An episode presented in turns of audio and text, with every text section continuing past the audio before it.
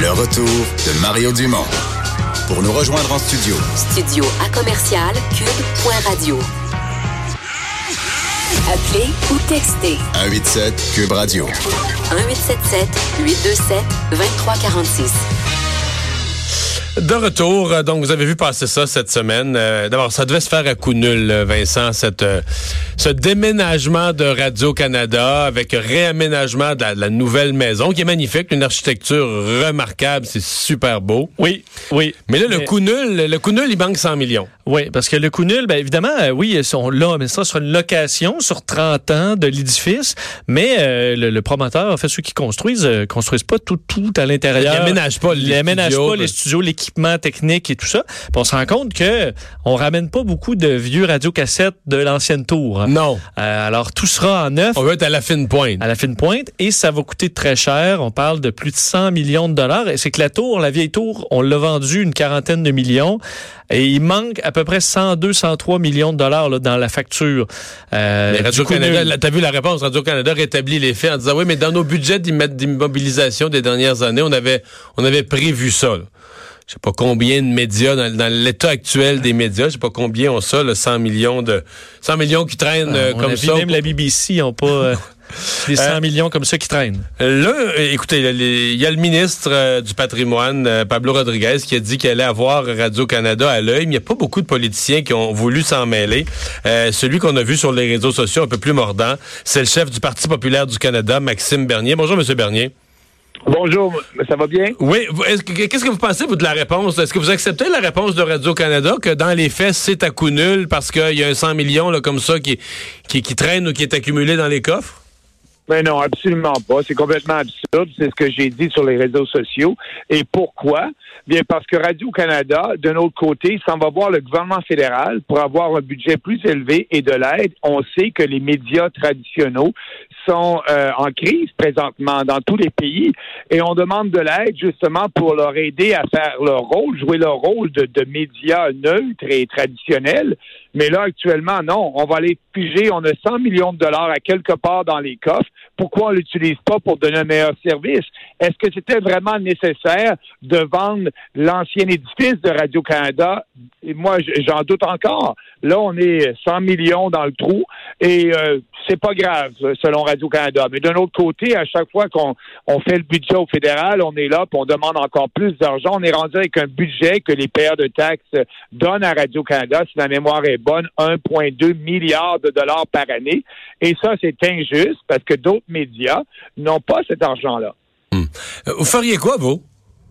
Euh, Le statu quo, premièrement, dès le début, je n'aurais pas permis la construction d'un nouvel édifice. Je pense que les preuves n'étaient pas là au départ sur le besoin de construire un nouvel édifice lorsque ces médias-là sont en crise actuellement. Hmm. Donc, en partant. Mais donc, pour le cas, vous dites statu quo, ça veut dire qu'on maintient les budgets de Radio-Canada, on les, on les coupe Ah, pas, ben- mais on les augmente pas?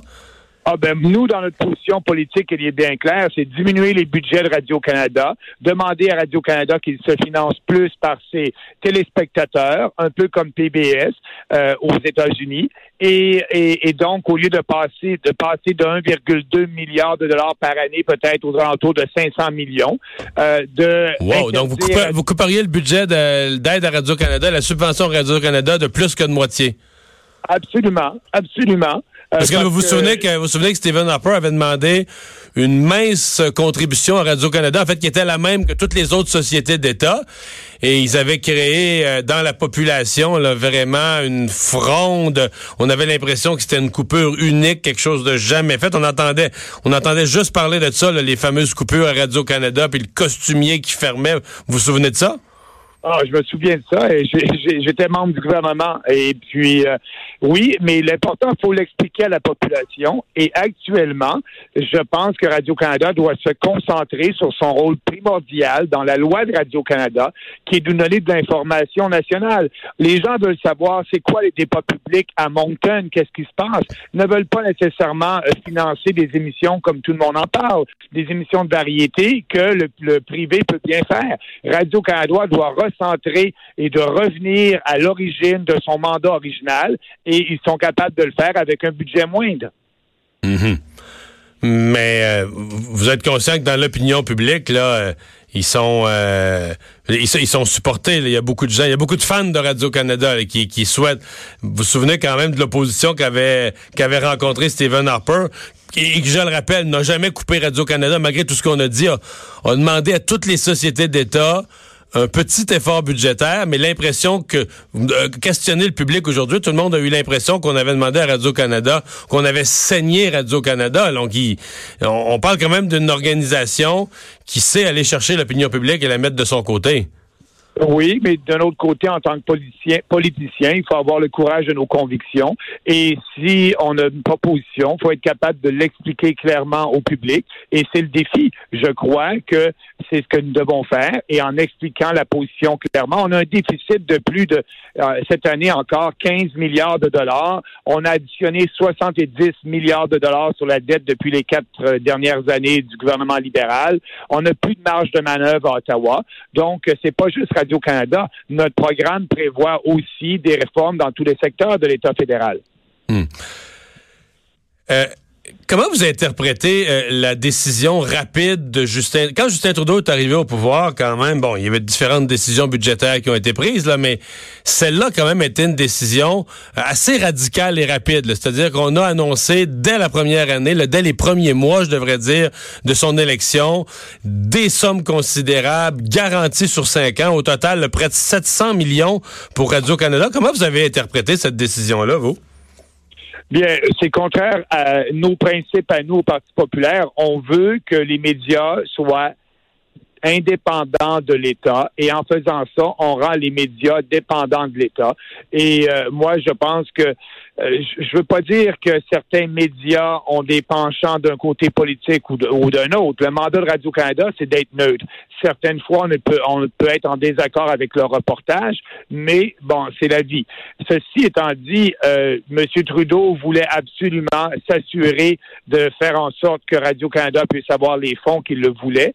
Et en même temps, il a créé un fonds pour euh, un peu faire en sorte d'aider d'autres médias et ne, pas seulement focuser sur Radio-Canada, euh, faire un peu de diversion. Mais euh, il y a un penchant. Le gouvernement actuel a un penchant pour Radio-Canada, tout comme euh, mon gouvernement n'a pas eu le courage, quand je dis mon gouvernement que je faisais partie, le gouvernement conservateur, comme vous l'avez si bien dit tout à l'heure, n'a pas eu le courage de faire des coupures à Radio-Canada. Donc, je pense que tout ça est à reviser et on est prêt à le faire, nous. Hmm. Maxime Bernier, euh, merci de nous avoir. Ben, euh, une question générale, ça va bien? L'organisation électorale, on, on, se prépare pour l'élection confiant. Il me semble que les sondages, là, ça, vous avez eu une progression pendant quelques mois, mais là, on a l'impression que ça stagne, c'est plus tranquille. Euh, comment vous vous portez, là? Ben, ça va très bien parce qu'on se concentre sur l'organisation. Au moment, je peux vous dire aujourd'hui, j'ai eu les chiffres de notre directrice générale. On a 272 candidats en liste, ce qui représente dans 200 circonscriptions au, à partout à travers le pays. Et je peux vous dire qu'on va terminer la mise en nomination de nos candidats d'ici deux semaines. Et à la fin du mois de mai, nous, nous allons avoir 250 candidats de nommés au Parti populaire. Donc, plus, plus des deux tiers des comtés, vous allez avoir vos candidats en mai? Effectivement, est-ce que c'est ça va être plus que ce qu'ont les libéraux actuellement? Je pense que les libéraux ont nommé à peu près 180 candidats. Les conservateurs sont aux alentours de 250. Donc, pour un nouveau parti, après seulement sept mois d'existence, nous allons avoir déjà 250 candidats et les 88 autres qui manquent, on va les combler avant la fin du mois de juillet. Donc, ça va très bien et on se concentre sur l'organisation maintenant. Et euh, bon, on va on, va continuer à, à, se promener derrière le Canada et puis promouvoir notre plateforme. C'est ce que je fais depuis plusieurs mois. Puis on va bien voir qu'est-ce qui va arriver à l'élection générale. Maxime Bernier, merci de nous avoir parlé. Ben, c'est moi qui vous remercie, M. Dumont. Bonne journée. Bye-bye. Bon. Reste à voir est-ce que tous ces candidats sont de... Mais il y en a beaucoup, c'est vrai. Les chiffres sont impressionnants pour un nouveau parti, mais est-ce qu'ils sont des gens de calibre comté par comté? Il faudra que les gens puissent juger. Oui, calibre varié. Euh, ouais, varié, parce qu'un candidat, c'est un nom. Là. C'est jusqu'à un nouvel ordre, c'est un nom. Ça c'est de regarder son CV. À date des élections partielles, il y en avait quand même quelques-uns qui avaient, qui avaient pas pire CV. Ça sera. c'est un discours pour le Radio-Canada, c'est un discours qu'on voit en entend rarement en politique. Là, comme ça sur, euh, sur la société d'État, sur la. Mais non, mais parce que tout le monde a peur de Radio-Canada, des partis politiques. Parce que Radio-Canada, euh, c'est, les, gens peut-être mesurent mal. Bon, évidemment, tu as un service des nouvelles énorme. Euh, bon c'est pas nécessairement les, les codes d'écoute corrects, là, je veux dire, mais c'est pas nécessairement les codes d'écoute. C'est qu'eux euh, déploient des armées de journalistes, là, pour aller espionner tes candidats, les détruire, trouver la petite déclaration. Parce que eux peuvent envoyer des reporters qui feront pas de reportage, là. Juste au cas, tu comprends? Il n'y a, pas d'autres médias. Un média privé ne peut pas déployer plein, plein, plein, plein de reporters sur le terrain en disant, ben garde, là, si jamais le, le ministre ou si jamais le candidat fait une gaffe, on fait un reportage. Fais-nous signe. Mais s'il n'y a pas de gaffe, tu fais rien, là, tu fais pas de topo. Là, je veux dire, tu, tu reviens le soir, puis euh, t'es payé pour ta journée, mais t'as rien fait. Là, t'as pas livré de Ouais, marchandises. ça coûte trop cher pour des réseaux Ben, voyons donc, Ouais. voyons donc. Tu penses-tu que les journalistes à la TVA Nouvelle, qu'il y en a bien qui arrivent à la fin de la journée, ah ben moi, j'ai pas de nouvelles, j'ai rien vu, j'ai rien. S'il n'y a rien d'intéressant, on s'en va ailleurs. Puis on, On s'en va ailleurs, on trouve de la nouvelle. On- Ouais. Chaque journaliste doit, à la fin de sa journée, livrer un travail, un reportage, un dossier, quelque chose. Radio-Canada, non. là. Moi, j'ai été suivi, je pourrais te dire, des dizaines et des dizaines de fois, des, des journées où j'étais suivi par un journaliste de Radio-Canada. Chaque, chaque respiration que je faisais, chaque phrase que je disais. Il n'y avait pas de reportage le soir parce qu'il n'y avait pas eu de gaffe. Il y avait... Comment, les journalistes étaient là juste pour me planter s'il arrivait quelque chose. C'est pour ça Ça que quand quand même être lourd à porter, surtout que quand tu es sous surveillance de même non, non, ben mais même, tu le sais, tu sais que t'es pas leur ami, que t'es pas de leur bord, là. Je veux dire, c'est, c'est neutre, mais oui, neutre, euh, c'est ça. C'est, neutre, c'est neutre d'un bord tout le temps, là, tu sais. Fait que euh, non, euh, c'est pour ça que y a pas un média qui ose pogner ça de front comme ça, là. Avec lui, là. On lui souhaite bonne chance, mais si, regarde, le temps qu'il était à 3-4% des sondages, Radio-Canada peut pas mettre d'énergie sur lui. Regarde bien, si Maxime Bernier se met à monter, là, tu vas voir qu'il va, il va se faire payer une traite. Euh, on va euh, s'arrêter dans un instant, le boss de Vincent.